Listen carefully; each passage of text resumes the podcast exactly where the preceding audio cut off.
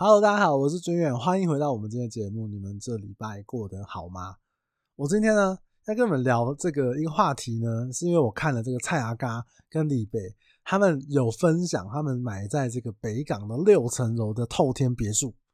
是不知道有没有看过这个节目？那那个影片其实我看刚看了一下，已经快超过百万人次观看了，我觉得蛮有趣的。那有大家喜欢看这个透天，看这个。房屋影片的，我觉得可以看一下。那也顺便讲一下，其实我个人我是不太会去看什么什么豪宅开箱啊，或者是说什么什么房屋开箱啊。啊，一方面是拍的人，这个我觉得我的工作，我平常就爱看豪宅了，为什么我还要看？为什么还要再去看人家什么？什么豪宅拍箱，我有点对对，我自己是这样。那我知道很多人会喜欢看这类子的房子，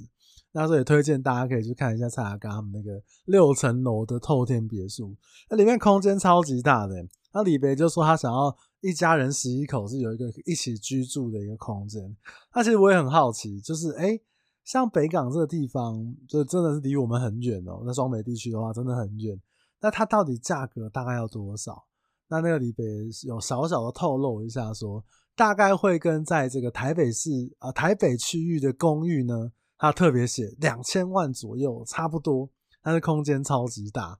哇！那我就听到这个，我认我还是要讲一下。然后台北市哦，比如说什么大安、信义、中正、松山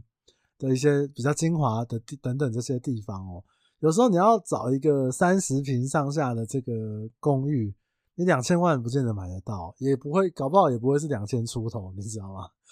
这个要让大家稍微有个概念，这样子。那然后第二点就是，我认为哦，像他这样这个等级的网红，在买房子的时候，我想如果我是建商，我会非常乐意给他一个非常大的一个折扣。那又知道他要开箱做影片的时候，我一定会非常非常的使出我的诚意啦，这是我的想法。但不管怎么样，我觉得。我觉得他也因为看了这个影片之后，我觉得有一个话题想跟大家聊，就是说，如果我们今天我们想要退休了，然后我们想要去住一个，不管你是衣锦还乡啊，还是说你要去住一个人烟稀少的这个地方啊，山明水秀的地方啊，那到底要做一些什么样的准备？因为就我自己来讲，我我本身呢，我就是那种我不喜欢家里面有太多人的那种，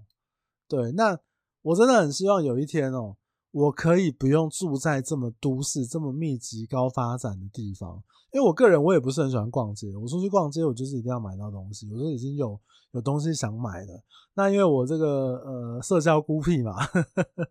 我也不是很喜欢跟人家聚餐还是干嘛的。尤其这几年那事情真的太多，而且我不知道你们会不会这样觉得，就是住在都市，尤其是这个社区，像我自己住社区。回家的时候，你第一个你不用跟人家挤，不管是机车位啊、汽车位啊，就是你要等啊。然后你出门的时候，有时候有时候我真的对电梯生气，你知道吗？就是我看那个电梯，哎、奇怪，怎么那个十楼是怎样啊？小朋友玩电梯，看妈的，你就是压在那边那边等啊。偏偏我们这这我住的社区就只有一户电梯，这样我就觉得哇，有时候很生气，你知道吗？但是你就只能气在心里，你只能想说干。对不对？你总不可能邻居下来的时候，你也是跟他微笑点头说：“嗯，你好。”所以我觉得，其实住的这个环境里面人多，包含是你自己家里面或者是邻居人多，对我来讲是一种压力啦。真的，我有碰过客户不喜欢住大楼的原因，是因为他不想要进出的时候都被管理员好像监视的那种感觉。那我觉得这每个人的喜好啊，我们都尊重。那我是真的很认真想过，就是如果我今天我有一定的收入的时候，或者是我要退休的时候，我希望可以搬到一个比较呃居住对我来讲居住环境是比较清幽的地方，比如说近一点，以台北双北市来讲，比如说像是巴黎的，或者是新店安坑山上啊，或者是深坑啊之类，就是我出门我开车就好了。那我不一定要跟大家就是挤在一个上班上下班的这个巅峰时间这样。那其实这几年呢，我都在思考这件事情，当然是为了以后做准备啊。我也没有那么多钱可以干来退休这样。我要是有那么多钱可以直接退休，我还跟你那边录 podcast，我傻瓜。那其实我自己其实接触到蛮多这种，就是呃离开城市去住。回家乡啊，或者是山明水秀的这个地方上，甚至我之前碰到一个中介的同业学长，他是在这个永庆房屋的。对，其实我我自从这几年我认识了一些这个永庆房屋的出来离职的这个同事呢，学长们呢。对这个也聊了很多一些事情啊，因为毕竟永庆房屋是一个大家中介讨论度很高的公司嘛，是不是？永庆房屋，那原本是在这个新北市这边的这个永庆的这个店长，那前几年呢，他就到这个宜兰的地宜兰回去服务这样。因为他是宜兰人，他除了回去就是长辈啊，服务什么家乡父老之外，其实他有跟我分享一件事情，是说。他说：“宜兰的人哦，在买卖上面来讲，真的是淳朴很多，而且不只是买卖这件事情哦，是不管你去开发，或者是你去跟他议价，然后你去呃，或者是买方来，当地的人非常非常淳朴。他说他开发的时候，其实有时候一去啊，大家都住透天，都住那种要住一楼，哎，过去按门铃，然后那个屋主就说：‘哦哦，你是中介哦，哎，啊，我们家吃饭，你要不要进来一起吃？’就是会偶尔会遇到这么热情的人，你知道吗？你今天去在台北市，你今天去按人家门铃试试看，对不对？马上把你这个骂一顿再说。所以他说，就是区域性的不同，也让他觉得，哎，做这个决定是非常非常正确的一个事情。那他在甚至他也有分享说，就是因为宜兰这边的人真的是不太需要用什么话术，而且这个洽谈的转述啊也比较慢，比较。自然一点，所以他觉得做起来是比较轻松的。因为人这，我觉得我可以想象，因为其实我讲真的，仲介有时候会去讲一些话术什么的，这或者是说，呃，可能是希望自己的服务费好一点啊，等等，难免都会讲话术的。所以我能我能相信说，这个如果今天是一个比较比较不是这么都市的地方，可能做起来真的是比较轻松一点点。那其实不管是我自己身边的朋友，或者是客户啊，或者是同事啊，我自己觉得，如果你今天就是，哎，你把搬离城市这件事情当成是一个这个目标的话，我观察这些可以搬出去的人，呃，不管客户啊，或者是这个同事，我自己有几个观察点上。第一个，我觉得是心态，你一定要放下都市的一些东西。这个很难，嗯，你不是说哦，都市我有 Costco 可以逛，我就我就以后不逛 Costco，不是不是，我觉得东西有有一点虚，就是你可能在那个，比如说你在台北市东区，你打拼了一辈子，你在那个地方奋斗，你有在那个地方的回忆，或者是你有在那个地方的记忆，你在那边有你发生年轻的喜怒哀乐，那。你甚至还会有一点不甘心的这个心情的时候，你会觉得为什么是我离开这个地方？等等等等的。我听过很多人的故事。我觉得第一点就是你心里面要没有牵挂，你才可以在你原本熟悉的都市环境以外的地方去住得很长久。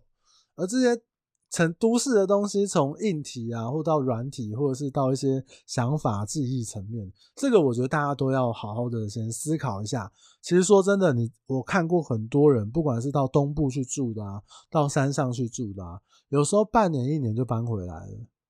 嗯，因为他没有想清楚，他可能还是有一些嗯都市的诱惑来绑住他这样子。其实哦。嗯，我自己有一些企业家的客户、董事长等级的客户，他们，你真的要他们离开他们打拼一辈子的城市，心态上面来讲，跟我们这种平民百姓是真的很不一样。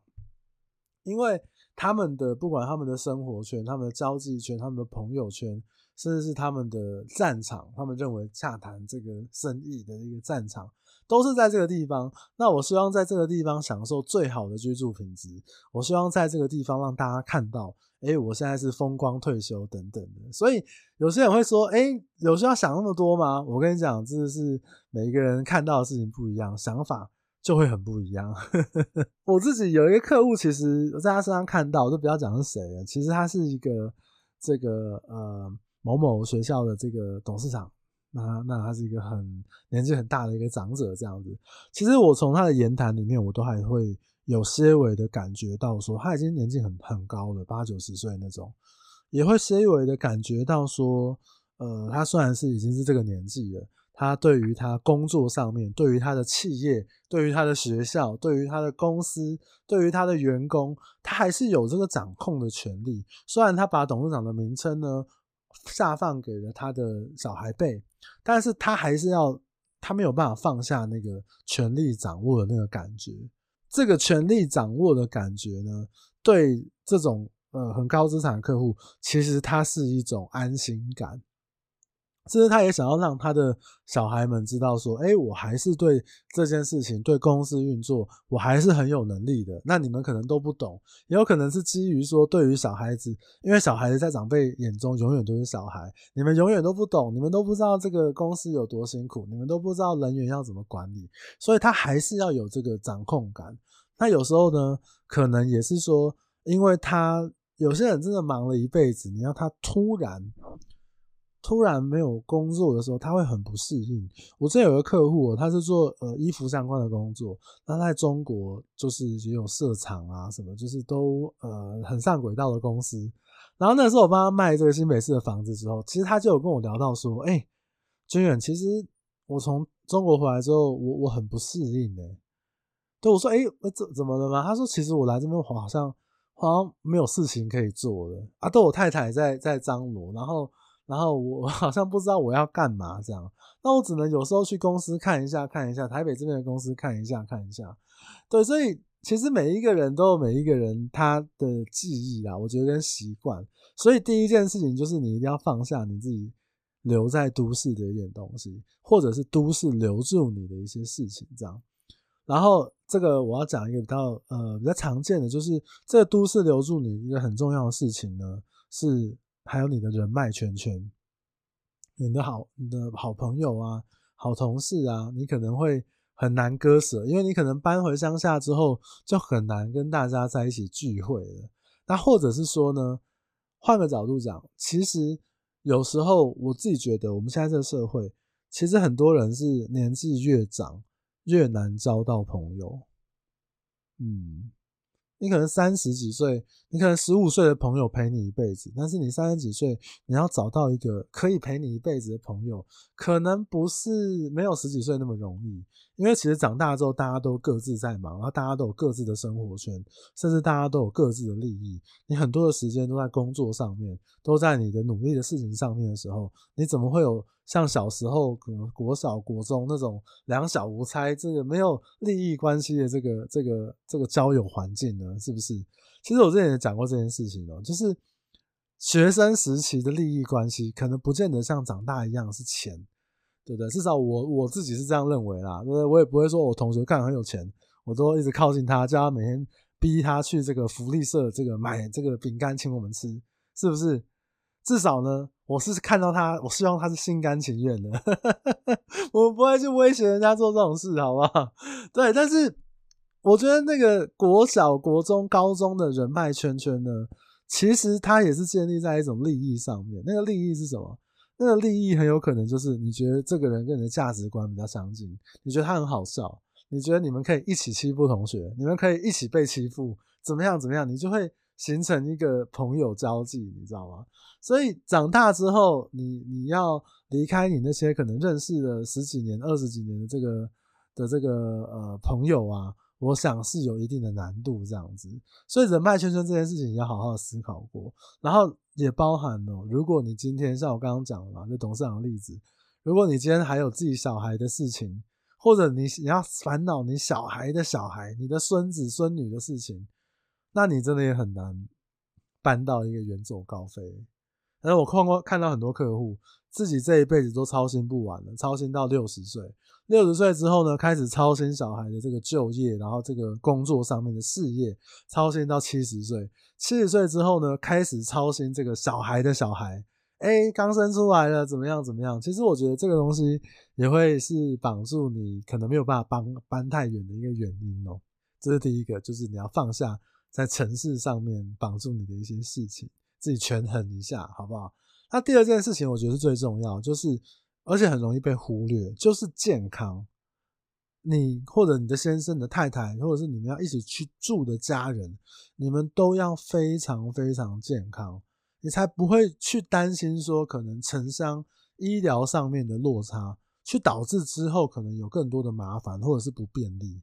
那你可能会问我说：“哎，君远，你讲这什么话？对不对？你到处都有医院呐、你以为这个这个小城市就没有医院了吗？其实我要先讲哦，我自己观察到这么多人，其实很多人的就医习惯，你可能是没有办法想象，或者是我们还没有到那个年纪，你没有办法想象。比如说我的客户他是这个呃看长辈的这个医师，那之前他开业在新北市的永和，那我就跟他聊天，就聊到，他说其实这个地方呢，因为靠近这个秀朗国小嘛，所以每天都有长辈来运动。那那些长辈去看医生呢，他其实是顺路绕绕过去看的。他可能一个礼拜去两天，你知道吗？他就是当成是一种社交行为，然后就是给给医师这个给看一下啊，这个这个呃拿拿药啊啊，我讲一下我这边酸痛啊啊，我儿子两个月没回来啦啊，我媳妇怎样很坏啊，煮的饭都是放凉了给我吃啊。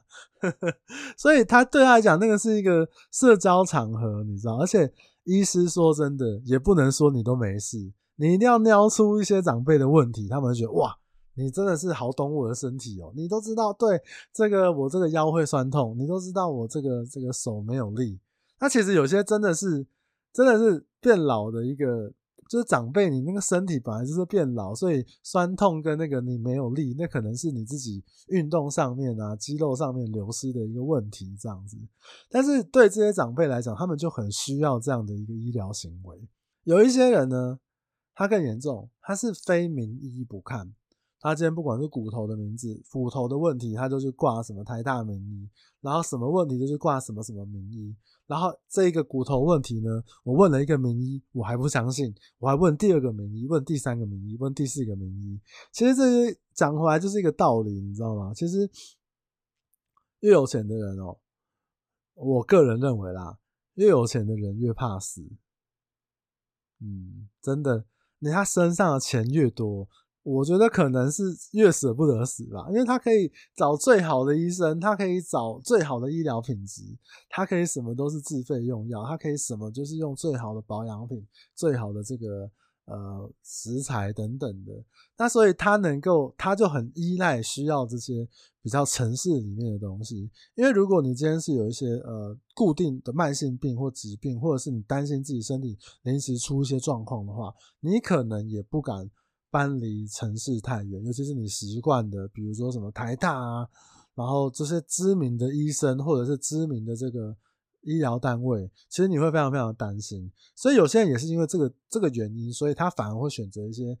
城市的周边的近郊。那至少我开车我是这个一个小时或者是两个一半个小时，我可以到的这个范围这样。但是不管怎么样，我觉得我们应该拉回来讲，就是可能我们现在二十几、三十几、四十几，甚至五十岁、五十几，我觉得我们都还是要为自己的健康，都为自己的健康、为家人的健康负一点责任。因为其实我看了那么多长辈客户，到了老，真的健康这件事情，他的问题会放得很大，甚至会造成自己或者是家人的一些压力。所以健康这件事情呢，是我第二件事情想要提醒你的是这样。呃，蛮重要的。那我觉得我自己也没有做得很好，所以我们就嗯一起加油，对不对？少喝一点酒，少吃一点油炸物，然后多运动。好了，然后第三件事情，我想要提醒你的是什么？价格，对吧？你以为我住哦住台北市，我住天龙国，哎、这个其他乡下地方或者是什么啊？那个山上的房子很便宜啊，啊，那个什么啊，嘉义很便宜啊，苗栗很便宜啊。台中很便宜啊，我可以跟你分享一个故事，就是去年的时候有一个，就是也是因为 Podcast 粉专认识的一个朋友，他是在台南的一个呃一个一个业务，然后他有就我们有一次有聊天，然后他就上来台北，然后我们就聊到，好，我们就喝个咖啡，然后碰面这样，然后他就说他这一次来因为陪家人去看淡水的房子，他竟然跟我说，哎、欸。军远，你们台北这边淡水那边房子也好便宜哦！我当时我吓傻，你知道吗？我说哈，淡水很便宜，淡水那怎么便宜？应该也要三十几万、四十几万吧？我不知道啦，我没有特别去看，而且我很久没有看淡水的房价。去年的时候，他说对啊，我以为台北都很贵。然后我说，哎，那你现在台南，因为去年前年不是大涨嘛，尤其是台南中南部的地方涨得真的是无法无天的。他就说啊，他们那边都已经卖到怎样怎样的价格，我就想说，哇靠，这是我们的淡水已经是你们台南人对不对？来嫌弃的地方，来讲我们房价低的地方吗？是不是要站南北？是不是？但是我就站在台南这一边，因为我是台南人，所以我跟你讲。价格这一块是我要提醒的第三个重点，就是我们可能要一起祷告，你知道吗？就如果我们啊想要去哪里这个退休，或者是想要去去住比较呃清幽的地方，我们要祷告它不要涨得太夸张，对不对？我觉得这个你一看哇，我这个台北的房子一平卖卖卖呃旧房子卖卖七十万卖八十万，哎，结果我一看哇，怎么到了一个。我不能讲哪里，因为我是想要讲乡下，但是我又觉得说讲那个地方乡下就很奇怪。我到一个乡下地方，然后一看，哇，这边新房子五十，我可以笑。我台北市哎，我天龙国给你卖七十八十，然后你这个地方五十，我白痴啊！我搬来这边，我跟你讲，真的这几年哦、很多地方都有这样的问题。毕竟我已经做十二年了，你知道吗？我这十二年听客户就讲说，哦，想要搬到哪里去换什么生活品质，什么什么林口啦、淡水啦，然后以前的那个新庄那两个重划区，什么副都新头前呐，然后桃园呐，什么艺文特区啊，然后青埔啊，对不对？那时候十年前买的时候，他说那边都是草，什么都没有，是不是？但是你看十年后这些地方是不是都涨起来了？你看林口，对不对？你看三峡。你看青浦，哇靠，那个价格我都觉得哇，真的是威猛先生哎，是不是？所以呢，为了避免这样的窘境，我们可能开始要好好的一起祷告，祷告一下，说我们希望未来去的地方呢都不要涨，我们家就一直涨这样。当然，这个这个开玩笑，只是说我只是想要表达，呃，可能你你有这样规划的时候，大概也要稍微了解一下这个。房地产的一些状况，好不好？或者是自己做一些规划，提前准备，是不是？那我前前几天，我跟我同事去接了一个那个那个委托，叫做香呃金华 DC 大陆工程盖的一个地上权的房子，很特别，在那个中山区龙江路。对啊，屋主也是跟我讲说，哦，他卖这个房子是要就是有其他的资产规划，要提早规划，对不对？所以我觉得这个不要小看了这个其他地方的房价。你可能觉得你自己住的是这个天龙国，是住的你自己是这个区域的一方之霸，但是我想说，人外有人，天外有天，是不是？不要这个 小看了他们。所以我觉得基本上这三个啊，就是你自己心情上面的这个准备，然后你自己的健身体健康的状况，还有就是在以屋换屋，比如说你卖掉市中心，然后去换到周边的房子的时候，对你来讲，它是不是一个值得的事情？值不值得？这个每个人定义不一样。有些人是我卖到郊区，买到郊区之后，我可以手上留一笔钱，我觉得这样很划算，很值得。那有些人可能是，哎、我必须，我就是要有一一定固定的这个烂价差，我这样换才值得。这个就是每个人可能要思考一下。所以这三点我觉得是比较重要的啦。那不管怎么样哦，其实像我刚刚讲蔡阿嘎里边那个影片嘛。其实最后，他妈妈最后讲一段话，就是说她觉得，嗯，我们只要大家能够住在一起，很快乐就好了。对，这个这句话，我觉得有点太矫情、太煽情了，但是我还是呢有点感动，因为其实。家就是应该要这样子嘛，就是给你一种安心感，就是大家住在一起，然后很快乐，然后大家住在一起，哎、这个有自己的空间，然后住起来舒服，然后可以在客厅里面大家一起看看看电视，然后回家的时候大家就呃可以客厅的部分看电视，对，电视不好看就拿手机出来划一划，但是都还是在那个区域里面嘛，就是有一种陪伴感，我觉得是一种安心感。我觉得这件事情我看到了之后，我觉得蛮重要，所以也很推荐大家可以去看一下他们那个呃这个北港的这个豪宅开箱，是不是？那其实这件事情我想要补充一件事情，就是我看了一下，不管是报道，尤其是报道类的，就是比如说什么奇摩新闻啊、ET 图队啊，就讲到这件事情的时候，都还是会有一些酸葡萄心态的人。你就说啊，这个网红炒房啊，有钱人就是任性啊，然后一定有拿建商很多好处啊，拍广告啊，什么什么的。其实我觉得，我觉得这种酸葡萄心态真的是，就是是又怎么样呢？对不对？不是又怎么样？是又怎么样？那那你说他炒房，那然后他是已经是买来自住了，所以你买房子就要炒房吗？然后你有钱人任性，不是有钱任性，是有钱就任性，是不是？是那个钱任性的，而不就是？我都想说，人家买房子为什么这个不能好好的祝福他呢？他又没有出线上课程啊，不是啊？我意思是说，他就是开箱给大家看嘛，是不是？怎么会？怎么怎么不能好好祝福他呢？对不对？所以这件事情，我觉得大家就是可以看一下，自己也想一下自己的一些可能中长期的一些规划等等。那当然了，就是也不知道你们有没有什么想要特别想要搬去退休的地方，或者是你觉得你现在住在某个地方，其实。也还不错，那这个交通的距离又可以又可以享受到都市的便利，然后又可以呃保有自己这个清幽的环境、山明水秀的环境，其实可以留言或者是私讯分享给我，我们来讨，我来跟你讨论，请意请意一下好不好？因为我是这件事情我真的想了很久，你知道吗？好吧，以上就大概是今天的内容。那我们今天今天就聊到这边。如果你觉得今天的内容对你有点帮助的话，也请你帮我分享给你身边想要了解这方面资讯的朋友。如果你觉得干黄俊远真的讲的太棒太赞了，也希望你可以不吝给我一个五星好评，或者是帮我点个赞，来粉专 IG 帮我点赞留言等等的，我都会非常非常开心。那我们今天就聊到这里啦，那我们就下礼拜再见。嗯，好，大家拜拜。